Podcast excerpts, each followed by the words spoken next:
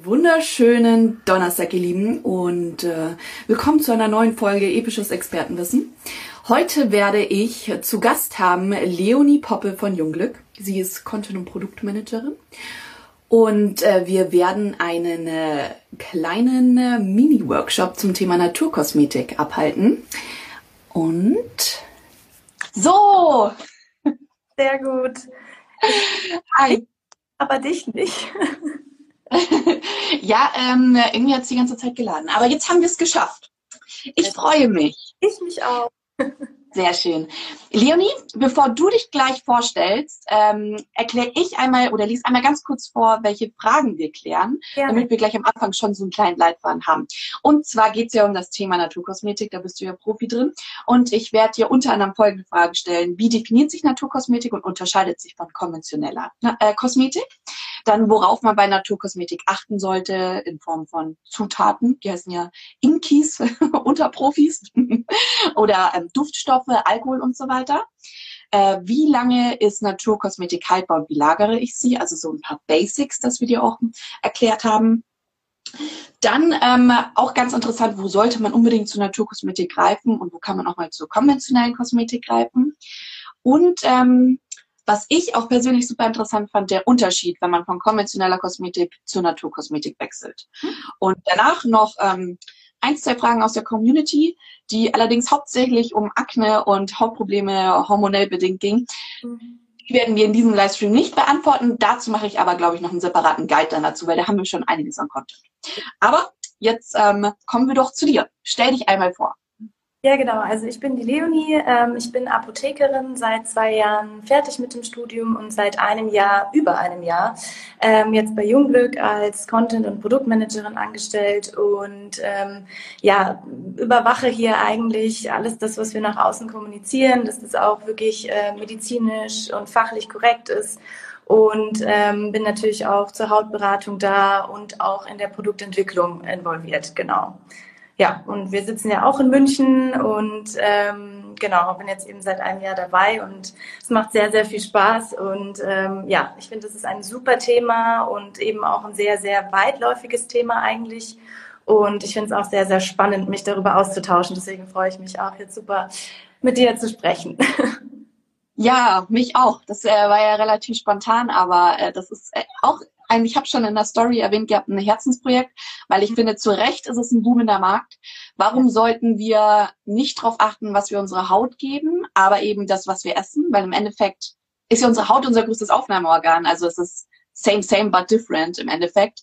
Ähm, von daher bin ich auch schon ganz gespannt, was du uns mhm. heute erzählen wirst. Und ich würde sagen, wir starten auch gleich mal. Ähm, wie definiert sich Naturkosmetik und unterscheidet sich von der konventionellen? Also ich finde es immer ganz schwierig, das wirklich zu definieren, weil Naturkosmetik ist ja auch kein geschützter Begriff. Also selbst wenn sich eine Marke Naturkosmetik äh, auf die Fahne schreibt, heißt es noch lange nicht, dass sie dann auch wirklich den ganzen Richtlinien folgt, die eigentlich eben eine Naturkosmetik ausmachen, im, im Sinne von sich auf pflanzliche Wirkstoffe zu verlassen, zu einfach wirklich natürliche Inhaltsstoffe zu verwenden, die der Haut auch gut tun, die eben nicht nur so tun, als ob, äh, wie es eben bei der konventionellen Kosmetik oft der Fall ist, ähm, und ganz stark einfach wirklich die Inhaltsstoffe. Das ist eigentlich so der größte Unterschied zwischen konventioneller und Naturkosmetik. Und natürlich auch so ein bisschen die Philosophie, die dahinter steckt. Also Naturkosmetik hat natürlich schon irgendwo den Wunsch, auch äh, der Natur nahe, auch einfach ja überhaupt Produkte zu entwickeln. Und konventionelle Kosmetik geht ja doch auch eher in Richtung sehr stark auch wirtschaftlich und so. Also eben die Philosophie ist, glaube ich, auch ganz starker Unterschied. Ja, und ähm, wie ist da der Unterschied? Also ich stelle mir ganz oft vor, so konventionelle Kosmetik ist so ganz extrem im, äh, im chemischen Bereich. Also da ist sehr viel unnatürlich. Ist es der Fall? Nicht unbedingt. Also ne, ein Produkt besteht ja wirklich aus sehr, sehr vielen Inhaltsstoffen. Und ähm, klar bedient sich die konventionelle Kosmetik genauso auch natürlichen Inhaltsstoffen, aber sie achten halt eher auf die Formulierung sozusagen im Sinne von, dass halt die Creme sich gut anfühlt, dass die sich gut auftragen lässt. Und da sind natürlich eben auch Inhaltsstoffe dabei wie Alkohole, Silikone, Mineralöle, die eben vor allem so einen kurzfristigen guten Effekt machen und man sich denkt so, wow, irgendwie fühlt sich das toll an, aber langfristig der Haut eigentlich nichts gibt und auch nicht eben wirklich was Gutes für die Haut tut, sondern eben eher diesen äh, nach Schein außen irgendwie gut macht. Und ähm, gerade bei der Naturkosmetik geht es ja vor allem auch darum, wirklich die Haut zu regenerieren und ihr einfach auch was zurückzugeben, das zu geben, was sie braucht und äh, nicht eben nur den Anschein zu machen. Ja, das ist auch ähm, einer der Gründe gewesen, warum ich zu Naturkosmetik gewechselt bin, weil ich ähm, habe schon seit meiner Teenagerzeit Hautprobleme, was aber auch einfach mit meiner krankheitsbedingten ähm, Geschichte zusammenhängt. Und ich habe dann auch ganz oft eben auf diese konventionelle ähm, Akne-Produktlinien ge gegriffen, die halt, klar, da steht halt drauf für unreine Haut, für Akne geeignet. Deswegen nehme ich das. Und im ersten Moment war das auch immer super. Ich meine, man zahlt ja auch gefühlt 90 Euro pro Packung. Und ähm, da muss es ja auch was bringen, denkt man sich. Und nach zwei Wochen ist es dann schlimmer geworden. Und dann bin ich wieder zu der, ähm, zu der Firma hingegangen, habe mich beraten lassen und dann kamen die nächsten Produkte. Und dann ging das immer weiter und es ist immer schlimmer geworden. Und dann hatte ich wirklich so den Moment, sich so, nee, jetzt mache ich mal hier kompletten äh, Breakdown und schau mir mal an, was passiert da eigentlich. Und das ist wirklich, fand ich, sehr erstaunlich, was in dieser konventionellen Kosmetik teilweise auch erlaubt ist. Ähm, ja.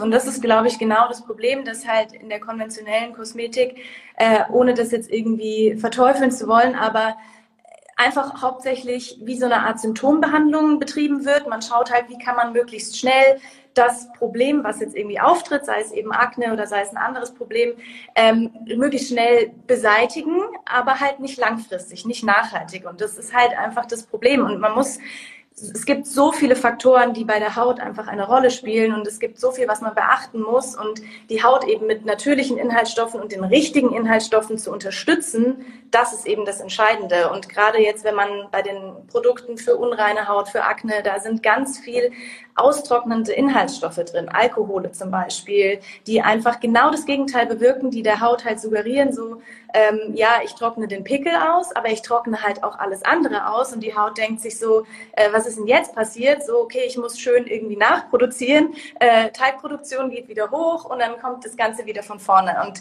das ist halt einfach, äh, ja, kontraproduktiv. Ja, ich glaube, du hast jetzt auch schon die perfekte Überleitung zur nächsten Frage geschaffen, worauf man denn bei Naturkosmetik auch achten sollte. Also bei Naturkosmetik, was, was ich schwierig finde oder worauf man auf jeden Fall achten sollte, ist, sich nicht immer pauschal auf Siegel zu verlassen. Also man tendiert ja schon dazu, es sich einfach zu machen und zu sagen, okay, hey, ich habe hier ein Siegel, okay, das passt, da steht irgendwie, da ist ein Blatt drauf und das sieht irgendwie schön natürlich aus und deswegen ähm, kaufe ich das. Und das ist eben oft ein Trugschluss. Man sollte sich trotzdem genau anschauen, was ist in meinem Produkt drin. Das gilt für Naturkosmetik genauso wie für konventionelle Kosmetik. Und deswegen ist es auch so wichtig, sich wirklich damit auszukennen und sich damit auch auseinanderzusetzen.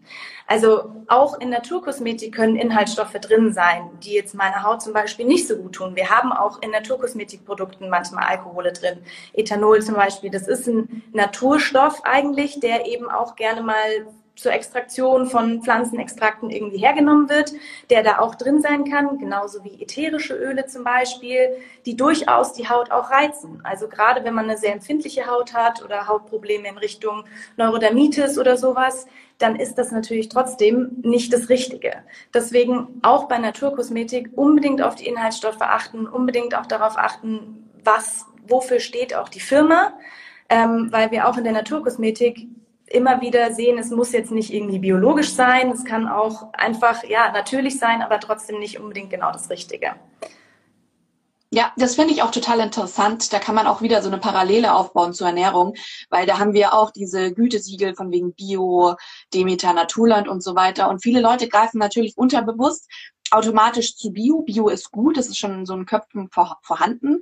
Aber wenn man es dann auch nochmal genauer anschaut und sich so die Richtlinien anschaut, die bei der auf Bio geachtet werden muss, dann findet man dann auch so ein paar Sachen, wo man sich denkt, hm, finde ich jetzt aber auch gar nicht so gut. So, ähm, und äh, wiederum ist aber so Demeter zertifiziert und ähm, Naturland zertifiziert. Da kann man sich schon eine Nummer sicherer gehen. Ähm, andererseits kann man aber auch, und ich glaube, das könnte man auch sagen, dass es gibt auch konventionelle, in dem Sinne Produkte, die vielleicht sogar gut sind. Also ich glaube, man kann da auch nicht so komplett über den Kamm scheren. Oder nur weil es jetzt kein Gütesiegel hat, heißt es jetzt nicht, dass es schlecht ist. Genau. Das ist also absolut, das gilt für die Ernährung genauso wie für die Kosmetik, wie du schon gesagt hast. Ähm, ich glaube, ein ganz, ganz wichtiger Punkt ist, ähm, sich nicht auf alles zu verlassen, was einem ähm, erzählt wird. Ich glaube, der wichtigste Punkt ist, das gilt für eigentlich alles, dass man sich selbst informiert und dass man Dinge auch hinterfragt. Dass es eben nicht heißt, okay, ich verlasse mich auf alles das, was ich jetzt hier irgendwie lese und eben auf irgendein Siegel, weil, wie gesagt, Naturkosmetik zum Beispiel einfach auch nicht geschützt ist. Und das muss man ja auch erstmal wissen. Man muss sich darüber einfach ja. informieren und ähm, das ist, glaube ich, so der Clou an der ganzen Geschichte. Und ich finde, das ist auch das Gefährliche an Naturkosmetik, was jetzt wiederum ein, ein, ein einfach so ein, so ein Disclaimer ist, ähm, weil es einfach suggeriert, dass es gut ist. Genauso wie bei Bio. So, es wird suggeriert, okay, das, das ist das Beste und man hat es gehört und irgendwie okay. Aber das ist halt zu allem irgendwie, es ist halt nicht schwarz und weiß. Und das ist halt genau das Problem. Und deswegen ist es so wichtig, ähm, wirklich ähm, auch einfach dahinter zu schauen. Ja, da ähm, witzig, dass du sagst. Ich finde nämlich eure Verpackungen so toll. Hier, ja. ich habe mal, ich habe sie schon mal aufgerissen. Die kann man ja, ja aufreißen. Und ähm, da ist das ja auch alles super schön transparent erklärt. Also auch zum Beispiel bei den Ingredients. Äh, Simonsia Chinesis Seeds Oil, wo man sich so denkt, ah ja, okay. Und dann aber daneben Klartext Bio Jojoba Kernöl. Okay, gut, habe ich verstanden. Ja. Damit kann ich klarkommen. Ähm, das finde ich auch so schön, dass ihr das so transparent und klar macht. Und ähm, wiederum ist mir das auch schon auf passiert, dass ich mir eine Gesichtsspray bestellt habe. Ich finde zum Beispiel Hamameliswasser total cool. Ich weiß nicht warum, aber ich stehe da drauf. Und das benutze ich schon seit Jahren. Und dann habe ich mir gedacht, einmal jetzt probiere ich mal was anderes und habe das bestellt und sprühe mir das ins Gesicht und denke mir, oh mein Gott, meine Augen brennen. Meine Augen brennen. Was ist denn da los? Und dann war da halt einfach Alkohol zugesetzt und bei beim anderen nicht. Da dachte ich mir, so, es ist so Wahnsinn, dass man nicht einfach nur auf das achten sollte, was ganz oben im Claim steht. Aber man hatte auch immer das Gefühl, wenn da steht dermatologisch, dermatologisch bestätigt, dass ähm, ja, das ist ja vom Arzt äh, approved sozusagen. Also muss es ja gut sein. Man sollte immer Dinge erst approven, wenn man sie selbst approved hat, sozusagen. Also wirklich nur ja. auf äh, auch sich einfach wieder lernen, glaube ich, sich auf sich selbst zu verlassen und da auch wirklich wieder Vertrauen in das aufzubauen, was man sich selbst ähm, ja, Gutes tun kann und eben wirklich auch draufschauen. Und ich finde, gerade das ist, glaube ich, auch so ein bisschen nochmal so ein, so ein Parallele beziehungsweise ein Konträr zur konventionellen Kosmetik, weil die, finde ich, macht es einem nämlich manchmal extrem schwer zu erkennen, was überhaupt drin ist. Ja. Weil mal in Ziffer irgendwie hinten diese mini kleinen Buchstaben, die auch noch so zusammengequetscht sind, dass man eigentlich Chance mehr hat, irgendwas zu erkennen, geschweige denn, dass man eben weiß, welch, was die Inhaltsstoffe überhaupt bedeuten. Ähm, deswegen ist es nicht einfach. Also es ist jetzt auch nicht so leicht dahergesagt, so ja, mein Gott, dann muss man halt schauen, was drin ist, sondern es ist wirklich auch ähm, Energie, die man da investieren muss, um einfach zu verstehen, was es bedeutet. Klar. Total. Ja. Kurze Zwischenfrage. Was hältst du von der Aussage, ähm, naja, das kann sein, wenn du es jetzt auf die Haut gibst, dass es am Anfang erstmal ein bisschen brennt und die Haut schlechter wird, aber nach einer Zeit wird es besser. Das hört man mega oft. Und ich ja. habe mir gedacht, was ist das für ein Schmarrn? Wenn ich ja. das so auf die Haut gebe und die errötet, dann habe ich einfach de facto eine Allergie dagegen oder irgendeine Unverträglichkeit. Ja, also tatsächlich bei den, ich würde jetzt sagen, bei den konventionellen äh, Produkten oder bei den Produkten, die man ähm, so im täglichen Gebrauch hat, die jetzt nicht unbedingt einen aktiven Wirkstoff haben, wie jetzt zum Beispiel sehr hochdosiertes Vitamin C oder so, dann kann es, also da, da sollte es natürlich nicht passieren. Ähm, Allerdings äh, kann es schon sein, dass die Haut einfach mal ein bisschen Zeit braucht. Also ein bisschen Geduld sollte man schon haben. Wenn man jetzt sehr stark reagiert, dann natürlich auf gar keinen Fall. Aber ähm, bei so Wirkstoffen wie eben, eben hochdosiertes Vitamin C oder so, da kann es schon mal sein, dass am Anfang die Haut einfach ein bisschen reagiert.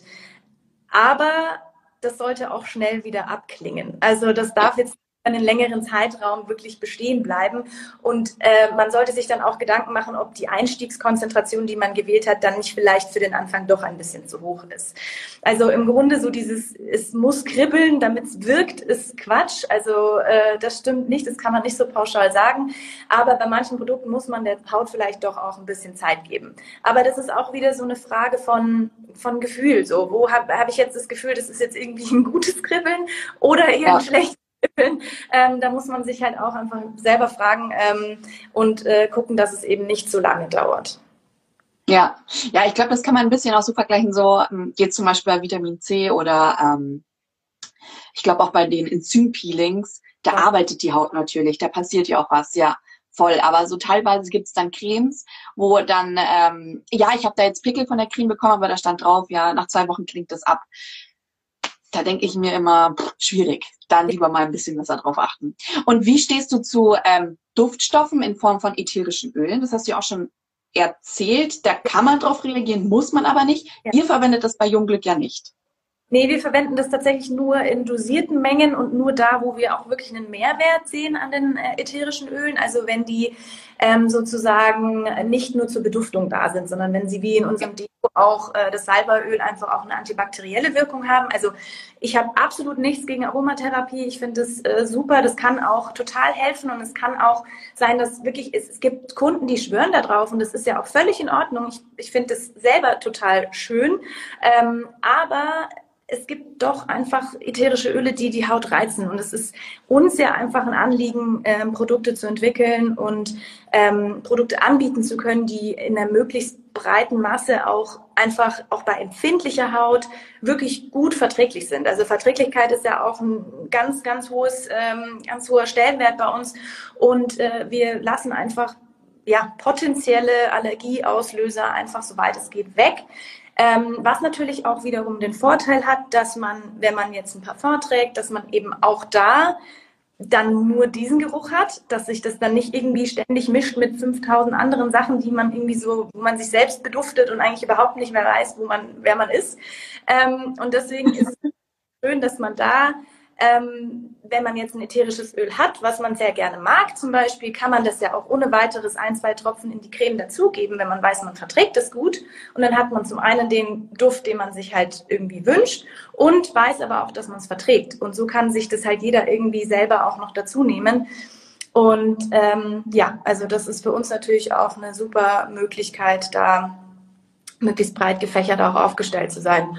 Und bei den synthetischen Duftstoffen, ähm, ja, das ist so, passt sowieso nicht zur Naturkosmetik ähm, und es ist halt wirklich, es sind sehr hohe, also die, das Potenzial für Allergien ist da halt auch sehr hoch einfach. Und deswegen, ähm, wir sehen da keinen Mehrwert da drin sozusagen. Ähm, diesen, diese Beduftung zu haben. Ich meine, in konventioneller Kosmetik ist es natürlich auch viel drin, um den Eigengeruch der Inhaltsstoffe auch zu überdecken.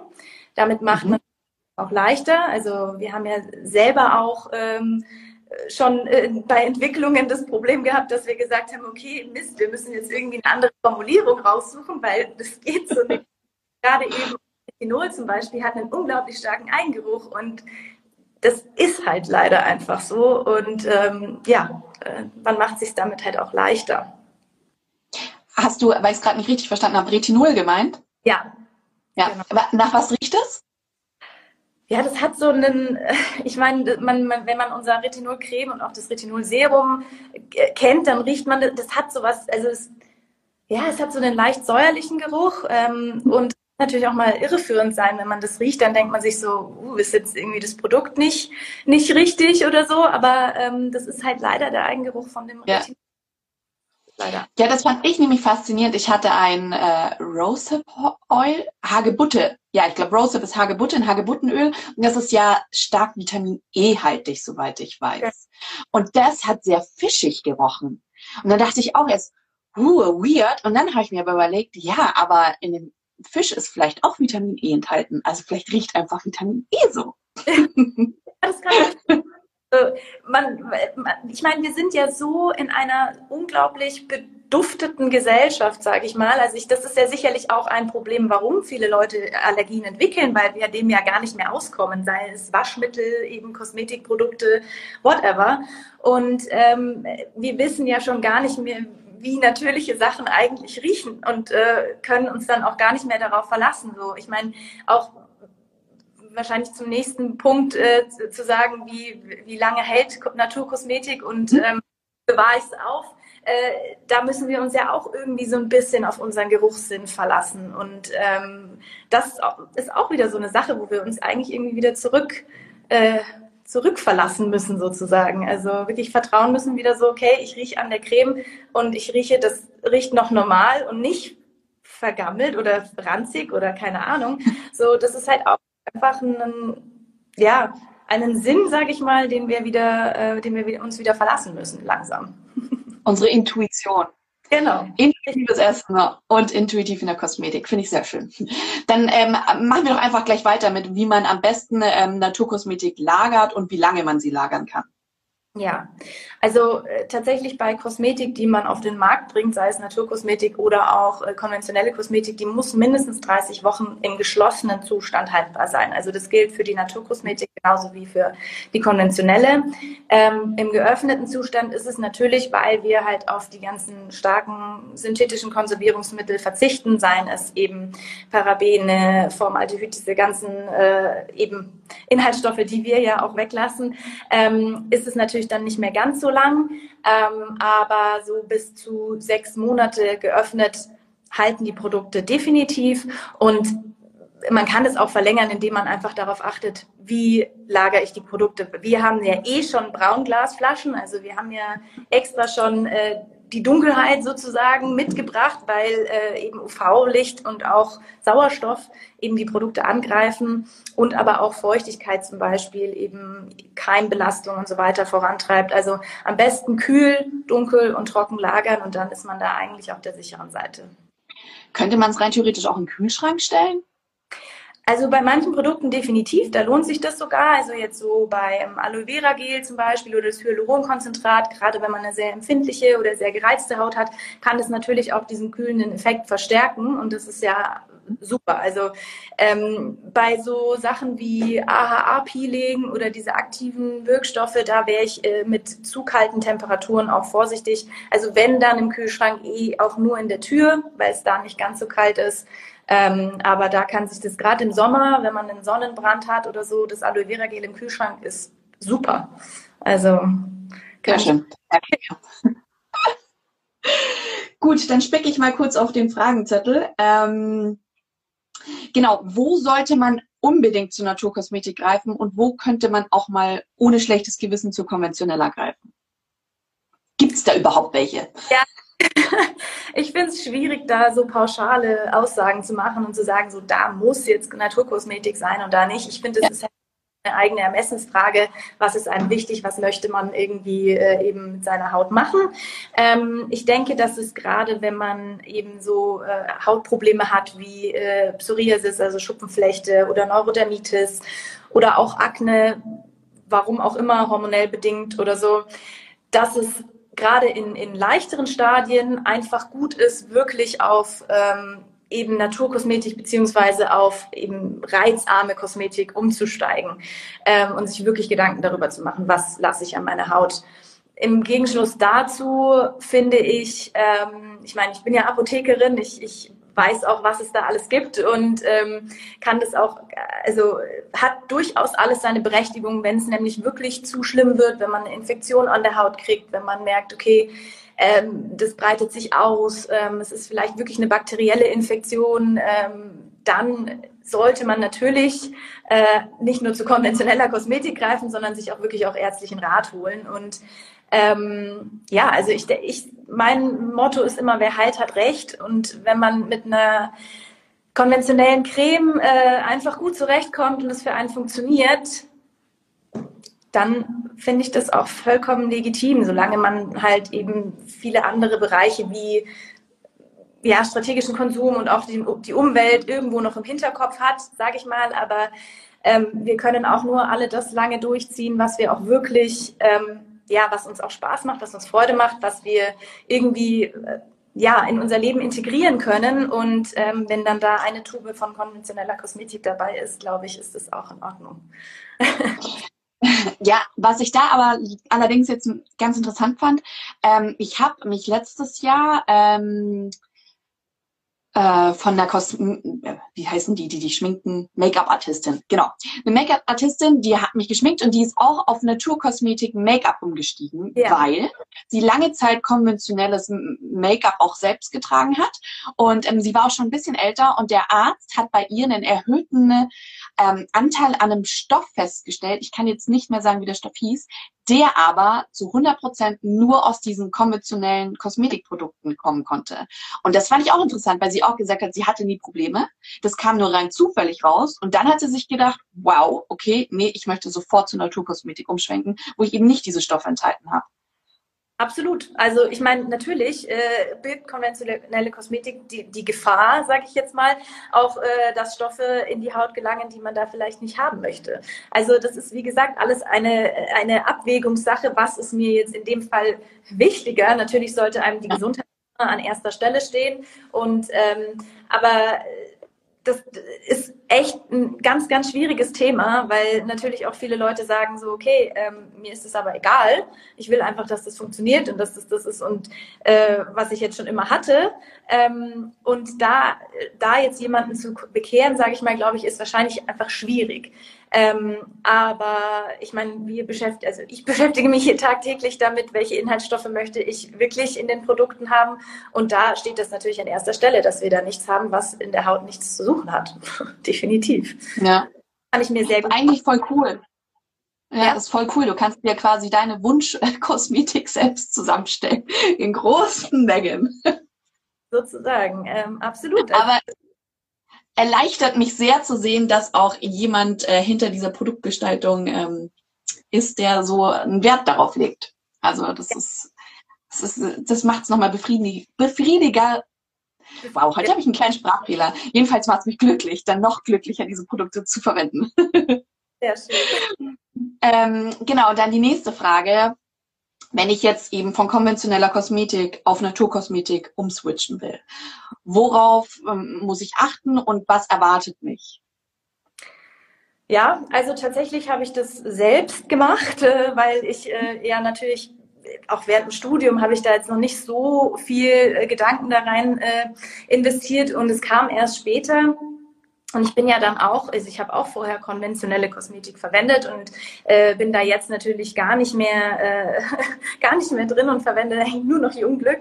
Ähm, und ich hatte das am Anfang schon auch, dass ähm, ich glaube, das Wichtigste ist Geduld zu haben. Wirklich, also nicht, nicht ein Wunder zu erwarten von heute auf gleich, sondern wirklich zu sagen, okay, meine Haut hat einfach so und so viel Zeit etwas anderes gehabt und da wirklich auch das einfach ein bisschen auszuschleichen, einfach ein bisschen zu sagen, okay, ähm, ich schmeiße jetzt die Tube nicht sofort weg, wenn da auch noch was drin ist. Man kann es ja auch einfach langsam reduzieren, ein neues Produkt hinzunehmen, schauen, wie die Haut reagiert, dem Produkt auch ein bisschen Zeit geben, mit der Haut irgendwie äh, etwas zu machen und dann das nächste Produkt dazu zu nehmen. Also wirklich das auch ein bisschen zu zelebrieren, da so eine Art ähm, ja Umschwang zu haben sozusagen und ähm, eben der Haut auch Zeit zu geben, zu gucken, was, was braucht sie jetzt wirklich, was tut ihr gut.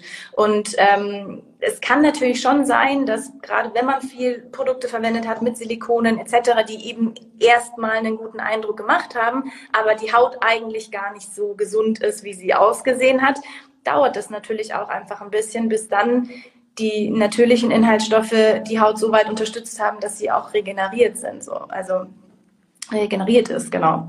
Also das, glaube ich, ist so das, was man im Hinterkopf behalten sollte. Einfach, dass man dem Ganzen Zeit gibt, dass man das langsam macht ähm, und dass einem halt bewusst ist, dass die Haut einfach ähm, ein bisschen arbeiten muss. Und es dauert ja, ja 28 Tage, bis ein so ein Hautzyklus durch ist. Wenn man noch jung ist, je älter man wird, umso langsamer ist das ja auch. Und ähm, da muss man einfach, ja, bisschen eben auf sich selbst schauen. Ja, ich habe auch, ähm, ähm, ich komme ja auch aus dieser krankheitsbedingten Ecke und ich hatte auch jahrelang meine Tage nicht, deswegen auch Akne und so weiter. Und ich habe jeglichen Rat aufgenommen, den es gab. Und von der Feli, der Papa ist Homöopath.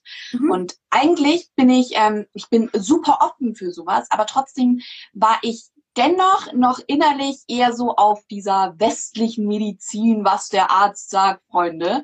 Äh, aber wie gesagt, ich war verzweifelt. Also bei mir konnte auch kein Arzt helfen. Und ich habe jegliche Nahrungsergänzungsmittel genommen, die es gibt, die für die Haut gut sind. Äh, ich habe natürlich Cremes jede Menge verwendet. Und er hat mir dann auch gesagt, mach mal einen kalten Entzug sozusagen von allem. Und dann behalt im Hinterkopf einmal eben diese 28 Tage, braucht sich dein Körper erstmal quasi, ist ja auch der Zyklus der Frau im Endeffekt. Dann drei Monate braucht der Körper mindestens, um etwas anzunehmen. Und dann kannst du dich auch erst nach einem Jahr auf einen wirklich enormen Heilungsprozess einstellen.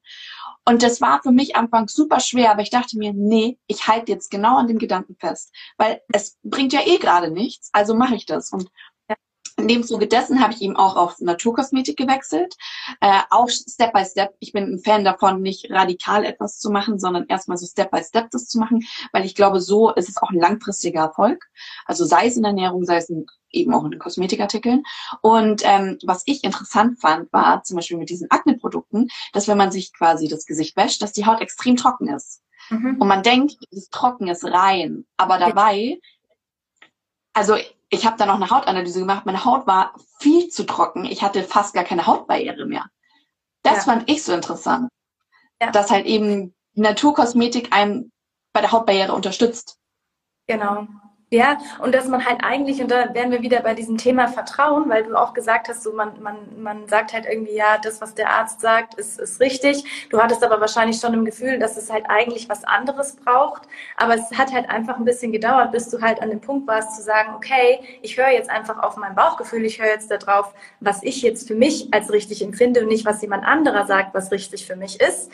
Und ähm, dass wir eigentlich auch voll verlernt haben, eben zu wissen, was ist jetzt gesund gesund? Also wie fühlt sich eine gesunde Haut an? Ich, man hat eine komplett andere Vorstellung davon und das kann eben so irreführend sein. Und ich glaube, das ist eben, wie du auch schon gesagt hast, so es ist, das Wichtigste ist, glaube ich, wirklich einfach dem Ganzen Zeit zu geben. Wir sind so in einer unglaublich schnelllebigen Gesellschaft, dass wir eigentlich den Sachen gar nicht mehr die Zeit und den Raum geben, den sie eigentlich verdient haben. Und ich meine, ähm, gerade jetzt zu Zeiten von Corona, wir sind, äh, ich meine, jeder sagt, wir sind entschleunigt, wir sind ein bisschen runtergefahren.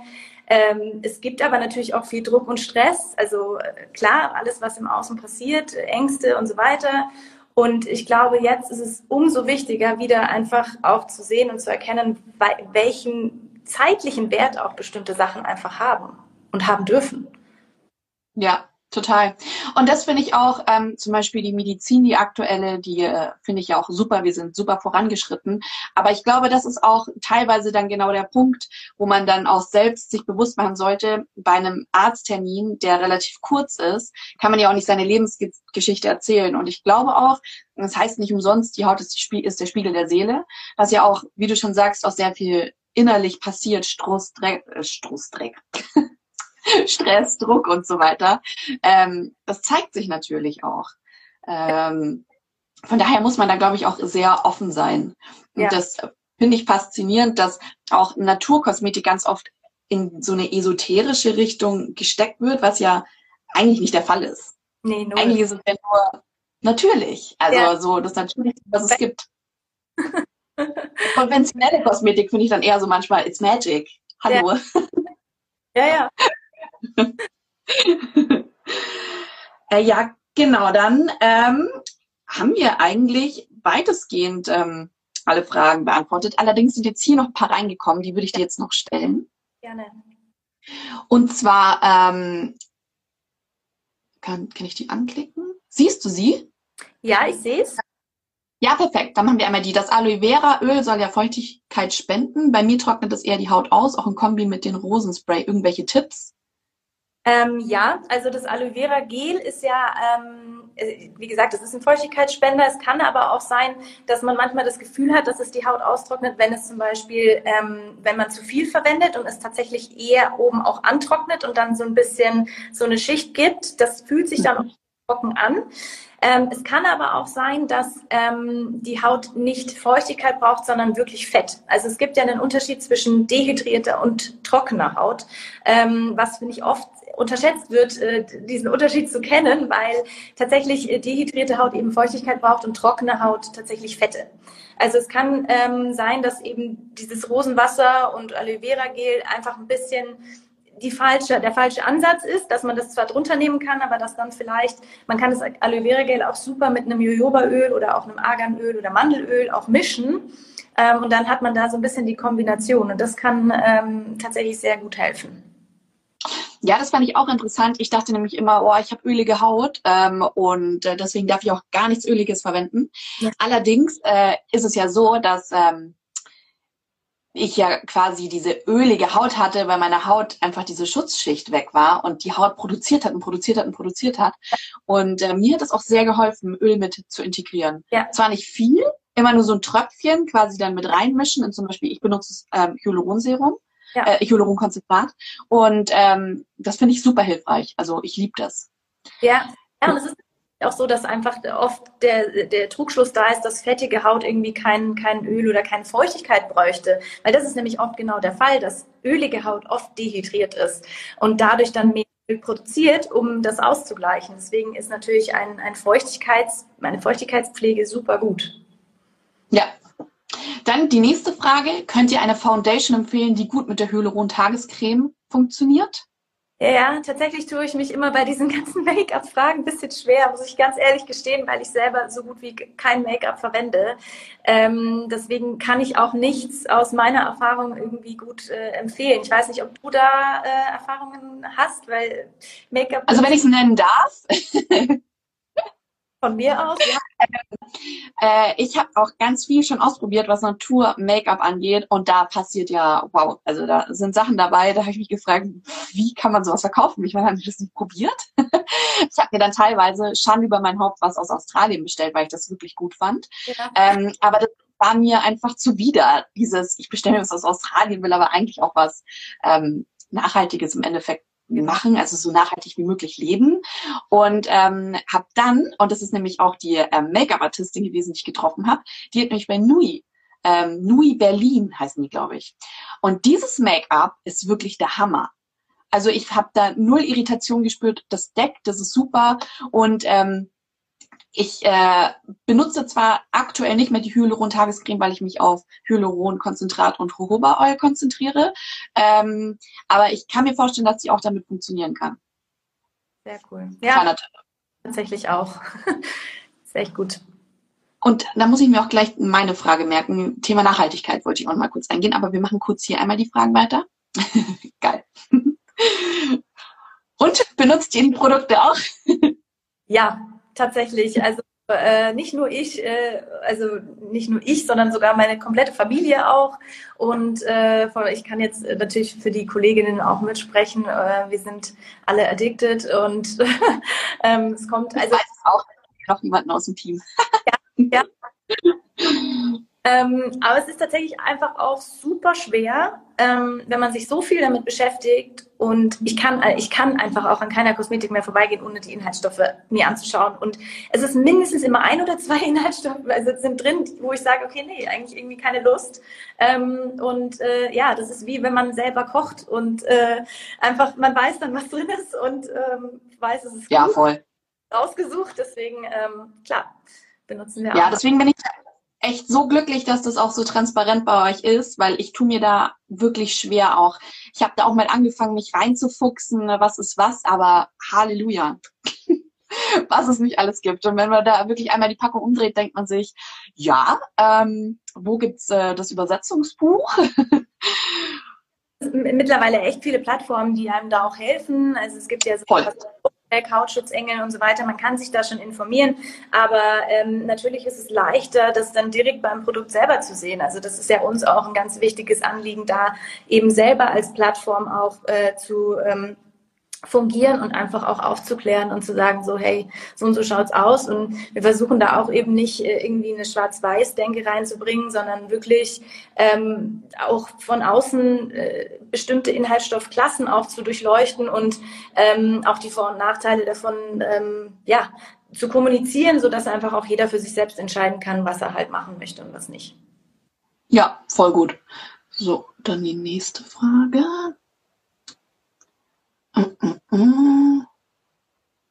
Hier. Ähm, ja, also nach welcher Zeit äh, das das kann sehr unterschiedlich sein, wie du auch vorhin schon gesagt hast. Es kann auch bis zu drei Monate dauern. Es kann auch bis zu ein halbes Jahr dauern, bis sich die Haut komplett auch äh, erholt hat. Vielleicht sogar auch ein Jahr. Es kommt ganz darauf an, wo man anfängt. Also aus welchem, von welcher äh, Stufe kommt man. Ähm, aber so generell ähm, kann man schon sagen, so nach 28 Tagen ist so, dass man das Produkt auf jeden Fall vertragen sollte. Also bis dann die Haut sozusagen sich wirklich so ausgeheilt ist, das kann manchmal ein bisschen länger dauern. Aber wenn man jetzt wirklich so ja drei vier Wochen merkt, so okay, nee, irgendwie nicht, dann ähm, sollte man sich auf jeden Fall auch was anderes irgendwie suchen. Ja, also bei mir war es so, ich hatte wirklich ganz, ganz schlimme Haut. Ich war, ähm, also ich war auch äh, mal auf, aufgrund eines Unfalls im Krankenhaus und äh, lag darauf zwei Wochen und die Ärzte haben mich angeschaut und haben sich eigentlich gefragt, ob es eigentlich noch geht bei mir, weil das wirklich alles entzündet war. Ähm, und ich konnte mich nicht einmal mit dem Waschlappen waschen, ohne dass meine Haut blutig war. Also es war wirklich schlimm und die haben mir dann auch äh, gleich Cortisoncremes gegeben, weil sie es nicht mit anschauen konnten. Ich konnte dagegen auch im Endeffekt nichts machen. Äh, und äh, aber das war auch die Zeit, in der ich dann quasi diesen diesen ähm, Cold Turkey, diesen kalten Entzug gemacht habe. Und bei mir hat es auf jeden Fall drei Monate gedauert. Also ich habe da mich auch wirklich darauf verlassen gehabt, weil sich auch einfach so viel zurückbilden musste. Und dann auch jetzt so nach einem Jahr habe ich immer noch ab und zu Unreinheiten. Ich weiß halt jetzt mittlerweile, dass es eben bei mir sehr viel mental ist. Aber ich bin froh, wenigstens eine Kosmetikprodukte zu haben, wo ich weiß so, nee, die machen nichts mit der Haut explizit. Also die machen sie nicht schlechter. Sie machen sie in dem Sinne jetzt wahrscheinlich sogar besser, weil sie einfach viel widerstandsfähiger ist. Und ich meine, ich habe zwölf Jahre lang meine Haut kaputt gemacht, so mhm. in Anführungszeichen. Dann kann man auch nicht erwarten, dass es sich von heute auf morgen wieder in strahlende, neugeborene äh, Hautbild verwandelt. Ja, und was man eben, wie du auch gerade schon gesagt hast, nicht unterschätzen darf, ist, wie viele Faktoren da einfach auch reinspielen. Also es ist ja, es ist ja, es ist ja unglaublich, wie viel ähm, von außen und auch von innen, ich meine Hormone eben, Ernährung, Gesundheit, sei es das Immunsystem, sei es unser Darm. Ähm, es ist aber auch genauso die Witterung draußen jetzt im Winter. Ich meine, irgendwie, es ist kalt, ähm, die Haut wird gereizt und ich meine, irgendwo man kann da entgegengehen, natürlich. Und das sollte man auch. Und man sollte schauen, wie man die Haut gut pflegen kann.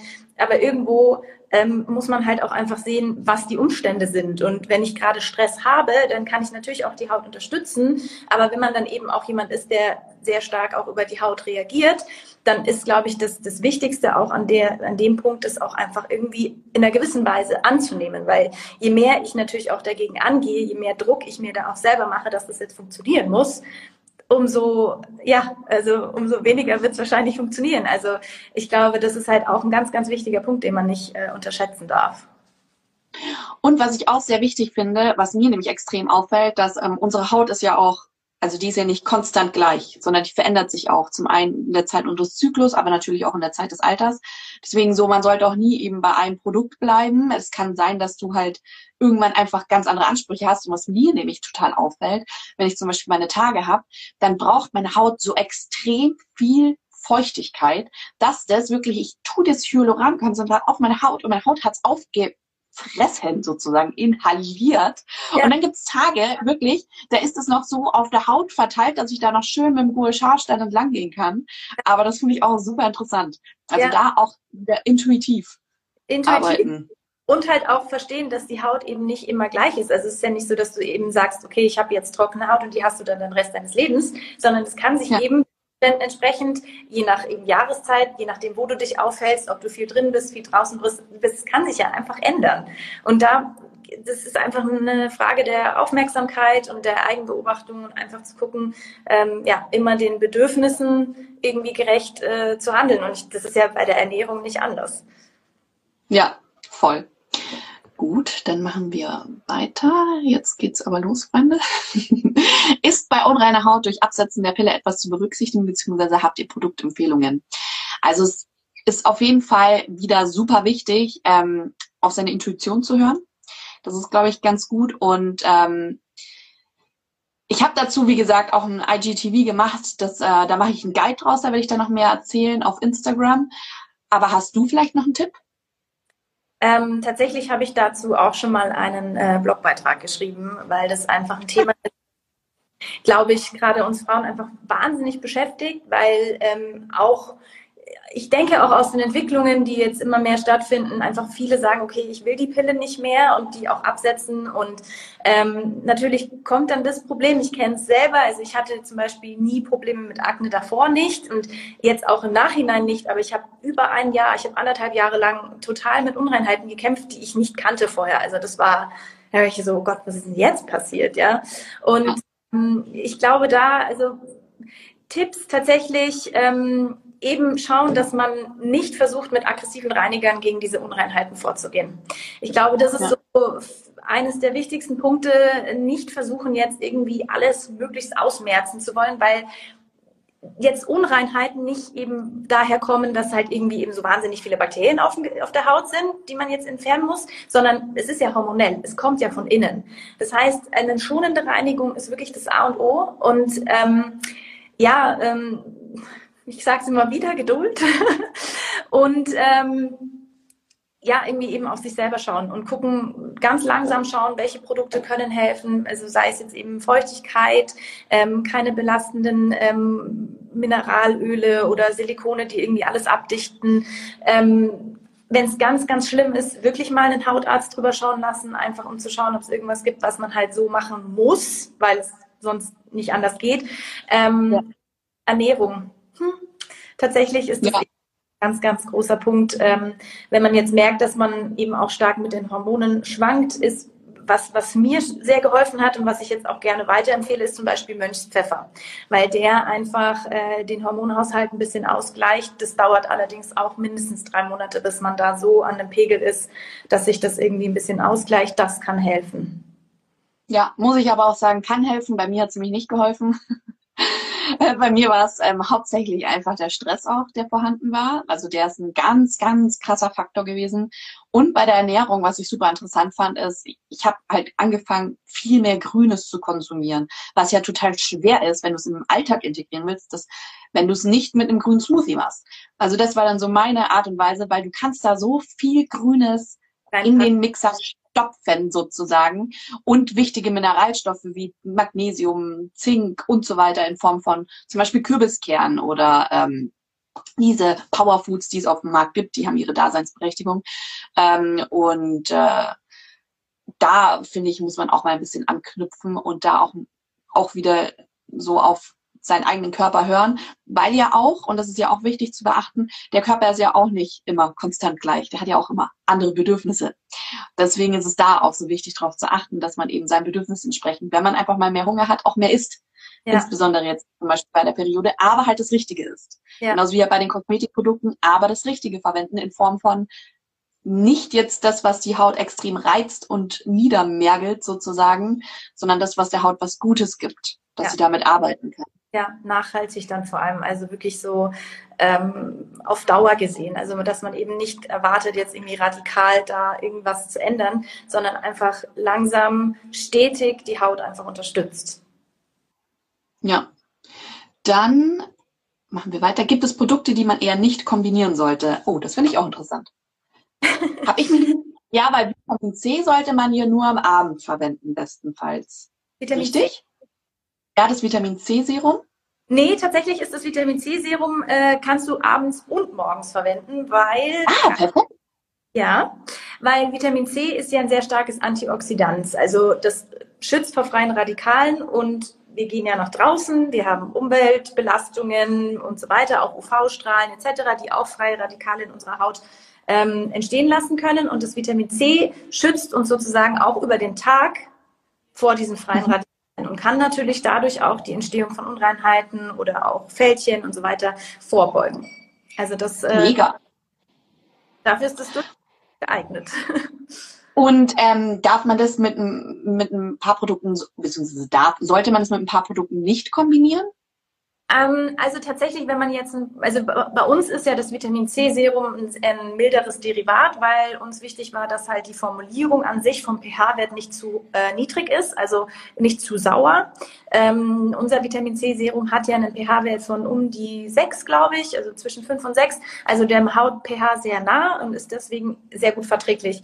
Und ähm, dadurch haben wir jetzt nicht eben dieses starke, diese starke Ascorbinsäure drin, die reine, die eben eher dann wahrscheinlich einen pH-Wert von vier sowas macht. Ähm, mhm.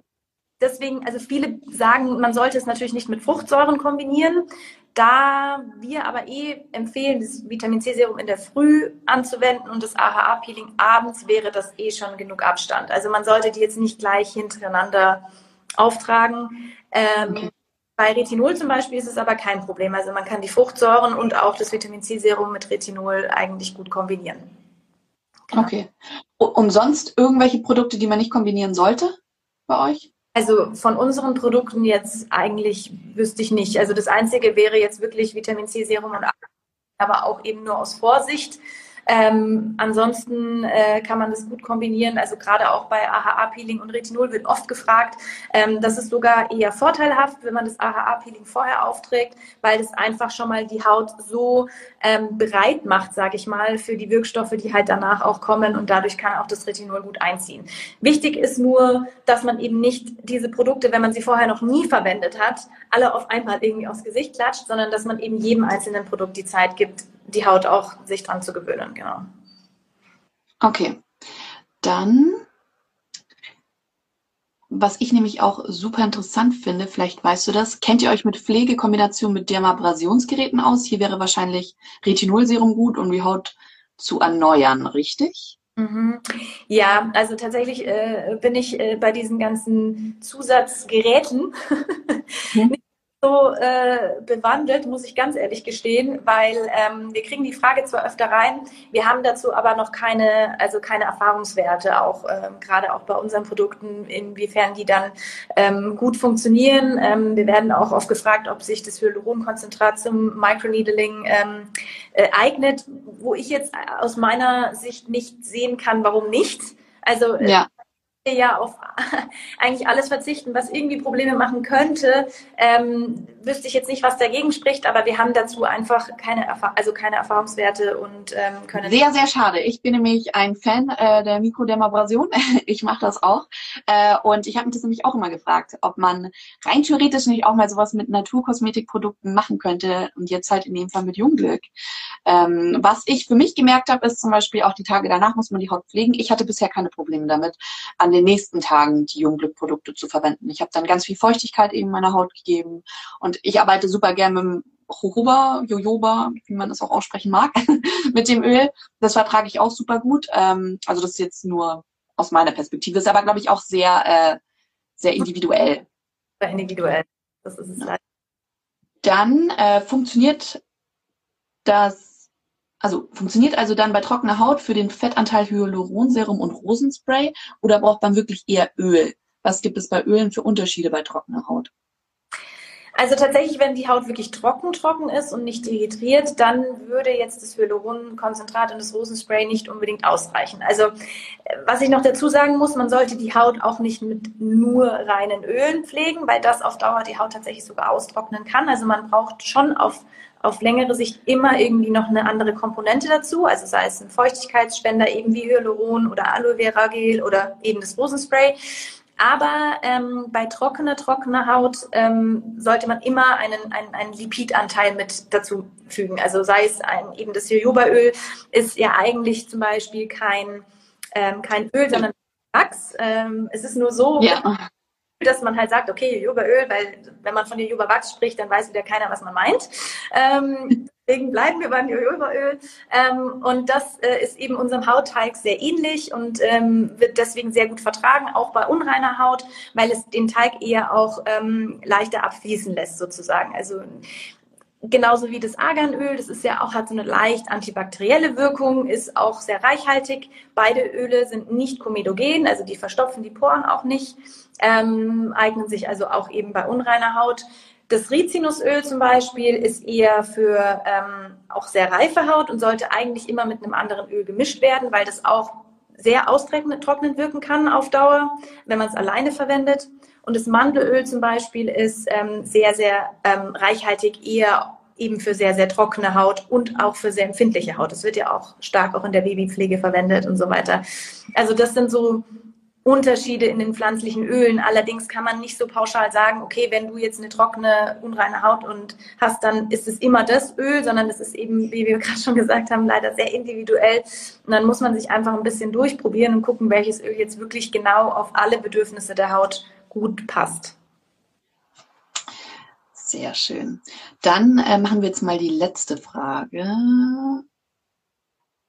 Ah, oder hier einmal, ich frage dich das mal kurz, weil du es ja eh gerade schon erklärt hast, welches der Öl ist jetzt am besten für unreine Haut? Da würdest du dann das Jojobaöl tatsächlich ja. empfehlen. Genau. Sehr gut, da bin ich ja schon mal gut äh, aufgestellt. Ja. Dann, ah, das fand ich auch interessant. Kann das AHA-Peeling jeden Abend äh, kann man das jeden Tag verwenden? Ähm, jein, also kann man schon. Ich würde nicht mit jedem Tag einsteigen. Ich würde schauen, dass ich es erst zwei Mal oder so in der Woche verwende, einfach um zu gucken, wie die Haut reagiert. Und dann kann man sich durchaus auf täglich steigern. Es gibt auch Firmen, die empfehlen das morgens und abends, was ich jetzt persönlich finde ich ehrlich gesagt ein bisschen viel. Also ich weiß gar nicht, ob es das braucht. Also ich frage mich, ob dann überhaupt noch einen so, viel, so großen Mehrwert hat, wenn ich es jetzt morgens und abends verwende. Ähm, aber theoretisch würde das gehen, ja. Also kann man sich durchaus auf täglich steigern. Das ist auch ähm, ein Produkt, was ich mir auch noch zulegen möchte. Ja. Das habe ich noch nicht probiert, aber da habe ich jetzt schon äh, sehr viel Gutes gelesen. Dann würde ich sagen, war es das jetzt erstmal. Dann habe ich noch eine Frage und zwar geht Naturkosmetik gleich mit Nachhaltigkeit einher oder muss man es auch eher differenziert betrachten? Definitiv differenziert. Also es gibt auch Naturkosmetik, die in Plastikflaschen abgefüllt wird und die jetzt nicht ähm, oder die halt ja von mir aus sind es dann recycelte Plastikflaschen und so, aber ähm, also die, ich sage jetzt mal, die Philosophie hinter einem Unternehmen ist nicht mit Naturkosmetik gleich die wie von, von einer anderen Firma mit Naturkosmetik. Also man muss da einfach wirklich schauen und, und sich wirklich auch gut einlesen, ähm, was jetzt genau dahinter steckt. Und ähm, also gerade so Produkte, die in Glas verpackt sind oder die auch eben auf ähm, ja, äh, wenig Umverpackung achten und auch auf einen ähm, klimaneutralen, plastikfreien Versand oder so. Das ist ja nicht unbedingt gegeben. Also du kannst ja bestellen und dann kriegst du deine Naturkosmetik in der Plastiktüte. Das kann ja passieren. Also ähm, deswegen unbedingt da auch, ähm, wenn einem das natürlich wichtig ist, was es äh, sein sollte, ähm, unbedingt darauf achten. Ja. Okay, ähm, dann bevor unsere allerletzte Frage, eigentlich, weil jetzt doch noch eine Frage eingegangen ist, nämlich explizit zum AHA-Peeling. Äh, das ist schwer beim Auftragen. Habt ihr da Tipps? Ja, also das ist ja relativ flüssig. Deswegen äh, geht da natürlich, wenn man sich das irgendwie in die Hand schüttet, irgendwie was verloren. Ich finde es mh, mm, es ist eine schwierige Angelegenheit, weil ich bin auch jemand, ich verzichte gerne auf Hilfsmittel, also auf jetzt irgendwie Wattepads sowieso, weil einfach äh, un unnötig Müll und auch so ein, so ein Baumwollpad saugt einfach unglaublich viel Produkt auf. Und ich denke mir, dass ich es mit der Hand immer noch mehr an mein Gesicht bringe als jetzt über so ein Wattepad. Ähm, was ich jetzt eine Zeit lang gemacht habe, allerdings ist es nicht ganz, äh, muss man aufpassen, dass man danach äh, den, den, den Verschließer sozusagen wieder ein bisschen reinigt. Ich mache das dann, ich halte die Flasche sozusagen an meinem Gesicht und äh, kipp das ein bisschen so und verteile dann den Rest. Und das mache ich halt überall und dann mache ich das wieder sauber, ähm, weil dann nicht so viel verloren geht. Das ist dann immer nur ein bisschen auf der Haut und ich kann es dann gut verteilen. Das wäre so mein, mein persönlicher Tipp. Der ist nicht offiziell. Jetzt, ähm, komme ich nämlich auch gleich zu meiner Frage an dich. Was sind deine Jugendglück-Lieblingsprodukte und was ist deine spezielle Pflegeroutine? Ähm, also mein absolutes Jugendglück-Lieblingsprodukt ähm, ist tatsächlich die Nachtcreme, weil äh, ich eben äh, sehr trockene Haut habe. Die habe ich auch noch nicht. Bild. auch noch. Ähm, nee, hm. aber Nachtcreme mag ich sehr, sehr gerne, weil ich eben sehr trockene Haut habe und die auch in der Früh verwende, vor allem jetzt im Winter. Ähm, und ja, meine Pflegeroutine, die, die wandelt sich halt. Ja? Also, die ist auch nicht immer gleich. Und ich habe äh, tatsächlich angefangen mit, ähm, also das Reinigungsöl ist auch eines meiner absoluten Lieblinge, weil es einfach wahnsinnig gut funktioniert und eben nicht austrocknet. Ähm, und äh, das verwende ich auf jeden Fall jeden Abend. Dadurch, dass ich so trockene Haut habe, verwende ich es morgens nicht. Also das ist mhm. auch der Punkt. Man muss nicht immer sagen, ja, morgens und abends muss ich mir das Gesicht komplett reinigen, weil für viele funktioniert das einfach nicht. Dann ist die Haut zu trocken oder sie wird dann wieder angegriffen oder keine Ahnung. Also ich reinige mein Gesicht nur abends mit, äh, mit dem Reinigungsöl. Danach mache ich nur ein bisschen Rosenwasser drauf, weil ich eben eher auch dann zu Rötungen neige. Und dann ähm, ab und zu, wenn ich gerade Lust habe, eben das AHA-Peeling, aber eher selten. Oh, und äh, dann die Nachtcreme. Und in der Früh ist es bei mir tatsächlich auch, ähm, ich wasche mir das Gesicht mit Wasser. Ähm, manchmal mache ich das Vitamin C-Serum drauf, dann wieder die Nachtcreme und einen Sonnenschutz. Genau. Auch geil. Ähm, Nachtcreme am Morgen. ja. Die heißt ja nur Nachtcreme, weil sie reichhaltiger ist als die Tagescreme. Ja, aber das ist auch interessant, weil es gibt ja auch diese Typen ein, ähm, also für trockene Haut, für reife Haut, für Aknehaut. Und das ist ja auch so, hm, ja, also keine Ahnung, die Haut verändert sich ja auch immer. Also es hat halt genau. einfach nur unterschiedliche Inhaltsstoffe. Ähm, ja, dann kam auch die Frage an uns, was unsere Lieblingsprodukte sind. Äh, meins ist tatsächlich, witzigerweise, die Lippenpflege. Ah. Weil das ist das, die erste Lippenpflege, wo ich der Meinung bin, ja, ich trage die auf und die bringt was, aber ich muss die nicht gleich am nächsten Tag wieder auftragen, weil meine Lippen auf einmal voll trocken sind. Das hatte ich bisher bei jeder Lippenpflege. Sobald ich gestartet habe, war ich abhängig. Also da hatte ich so das Gefühl, oh, ich muss wieder, oh, ich muss wieder. Und bei der Lippenpflege, ich mache die wirklich so ein bis zweimal die Woche auch nur drauf, weil ich das total angenehm finde und weil ich das Gefühl habe, sie tut mir gut. Ja. Und ansonsten ähm, liebe ich einfach das Hyaluronserum. Nein, ich sag immer Serum. Warum sage ich immer Serum? Es ist das Hyaluronkonzentrat. da bist du nicht die Einzige, das sagen viele. Aber wir wissen, meint es. Weil ich das so gut finde, ich arbeite nicht mit Gua Scharstein und Schröpfen, weil ich gemerkt habe, so diese die Lymphe einfach zu aktivieren, einfach auch ein bisschen so die Giftstoffe, die toxischen Stoffe, das anzuregen, dass sie ausgeleitet werden, finde ich das mega hilfreich. Und ich verwende da immer als Grundlage das Hyaluronkonzentrat, weil damit lässt sich das dann natürlich viel besser über die Haut gleiten, ohne dass man sich verletzt. Mhm, genau. Und ähm, das Rosenwasser, das ist auch Felis Liebling, das liebt sie. Da habe ich mich dann auch dazu bewegen lassen, das auch so auszuprobieren, weil ich, ähm, ich war erstmal ein bisschen skeptisch, weil ich nämlich von einer ähm, namenhaften, auch Naturkosmetikmarke, die Rosenölcreme, ich weiß gar nicht mehr, wie die heißt, benutzt habe und so krasse Akne bekommen habe. Oh, oh, oh. Halleluja. Ist was anderes. Also Rosenöl ist ja auch ein ätherisches Öl und das kann, das hat ja eher noch diese ganzen Allergene drin als jetzt das Rosenwasser. Da ist es ja im, äh, weiß ich nicht, ppm-Bereich, also minimal. Ja. Ja, und es riecht krass gut. Also es ist wirklich, ja. das ist Aromatherapie, Freunde. Ja, ja, das ist echt, mag das auch total gern. So für zwischendurch ist das halt super und das kann man ja auch total gut für die Haare verwenden. Ich mache das auch manchmal, wenn, gerade jetzt im Winter, wenn die so ein bisschen fliegen oder so und ein bisschen elektrisch sind, dann mache ich immer Rosenwasser rein. Interessant. Ja, und dann halt, wie gesagt, das Aloe Vera, Aloe Vera Spray, das finde ich auch im, im Sommer mega cool, weil ja. das auch bei Sonnenbrand einfach beruhigt und man sich das halt einfach mal ganz entspannt drüber sprayen kann. Also ich habe das auch teilweise über Make-up dann nochmal einfach nur einen Schwenk und dann natürlich nicht rumfassen, sondern eintrocknen lassen. Ja. Das fand ich schon sehr angenehm. Ja. Und dann, weil ich das vorher noch in den Fragen gelesen hatte und das ja auch ein Thema ist, was mich beschäftigt. Ich meine, wir werden alle nicht jünger. Gibt es etwas, was man jetzt bei den Produkten besonders empfehlen kann bei reiferer Haut, auch gegen Falten, was man da machen könnte? Also tatsächlich ist äh, Prävention key. Also wirklich, man, äh, je früher man damit anfängt, äh, der Haut wirklich was Gutes zu tun, desto besser ist es. Und ähm, das, also ich predige es, glaube ich, auch jedes Mal in meinen Blogartikeln. Ich denke schon, okay, ich gehe allen wahrscheinlich schon damit auf die Nerven, aber Sonnenschutz ist einfach wirklich das A und O und es ist vielen nicht bewusst. Aber UV-Strahlen sind wirklich so der Hautalterungspunkt Nummer eins und wirklich ein großer, großer Feind von uns, weil äh, gerade auch die UV-Strahlen, die wir nicht äh, direkt spüren, wo wir jetzt nicht sagen, okay, ich habe jetzt einen Sonnenbrand oder so, weil das sind ja andere UV-Strahlen als die, die wirklich tief gehen und die, die wirklich auch unser Erbgut schädigen können und eben auch Falten und so weiter verursachen. Ähm, deswegen, ich glaube, je früher man mit äh, wirklich gutem UV-Schutz anfängt, äh, desto besser ist es. Ja, Oxidantien. Und dann, weil ihr habt ja auch ähm, die Sonnencreme. Mhm. Ähm, weil du das jetzt zum Beispiel nicht genannt hast bei deiner Pflegeroutine, ist dann die Nachtcreme, enthält die natürlich UV oder?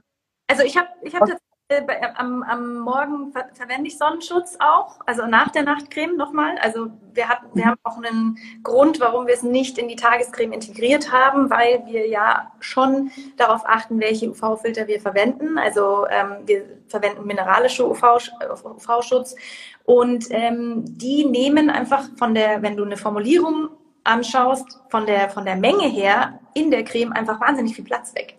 Weil du einen bestimmten UV, also Lichtschutzfaktor erreichen möchtest. Das heißt, du brauchst eine gewisse Menge an äh, Zinkoxid oder Titandioxid.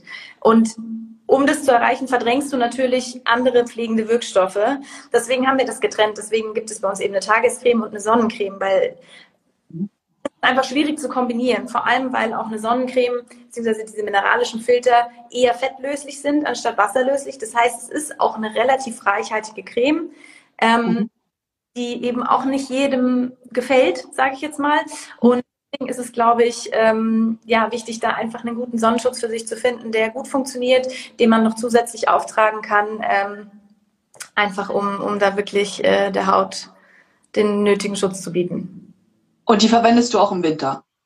Ja.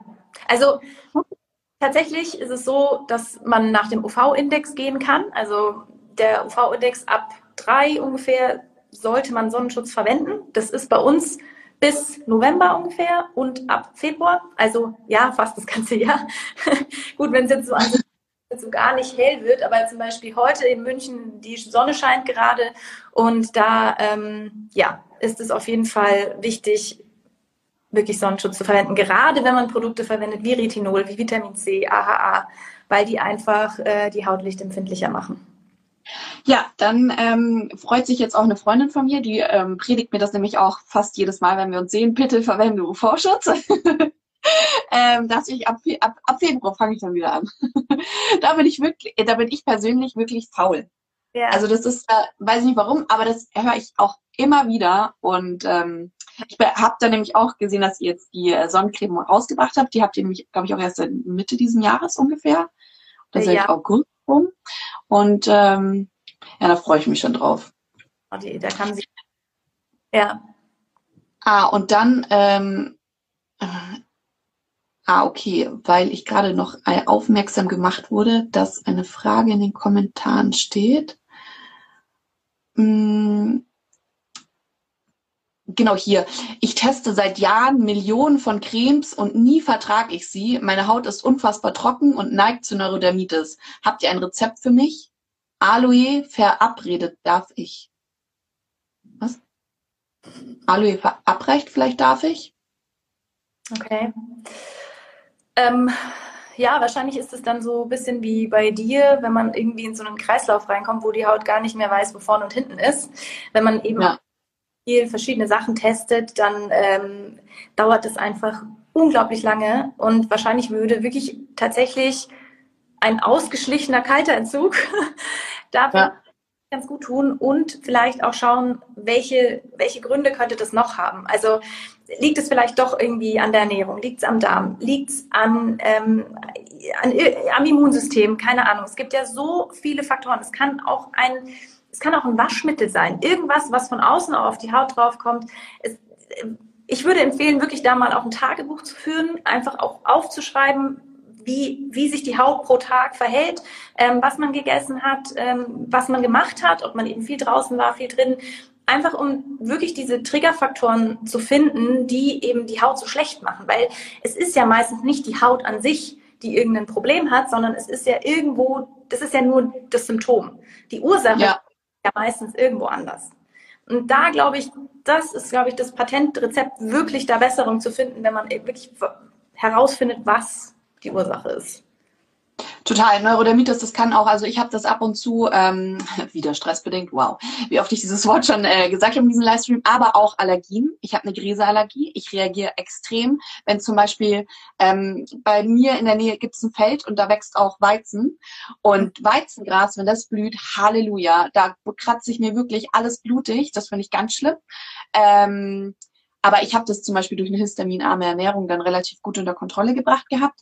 Ähm, aber wie gesagt, das hat auch mehrere Ursachen. Man kann auch einen Darmaufbau machen und so weiter und so fort. Oder eben zuckerfrei sich ernähren. Da kommt nächste Woche unser neues Kochbuch raus mit zuckerfreiem Soulfood. das ist vielleicht ganz interessant. Und was ich jetzt auch echt mal sagen muss, dass mich das total glücklich macht, mit dir zu sprechen, weil ich schon so oft eben auch mit Kosmetikerinnen und ähm, schon seitdem ich klein bin in Kontakt war, die aber trotzdem nie auch bei solchen Fragen dieses Große und Ganze betrachtet haben. Und das finde ich so cool, dass ihr das macht, dass ihr wirklich sagt so, hey, ja, es ist einfach ein Großes und Ganzes und wir sind einfach die Ergänzung dafür, um es zu optimieren nochmal zusätzlich. Wir sind ein Teil ich, und eben, ja, also und jeder von uns. Finde ich voll gut. Genau. Ja, Große und Ganze.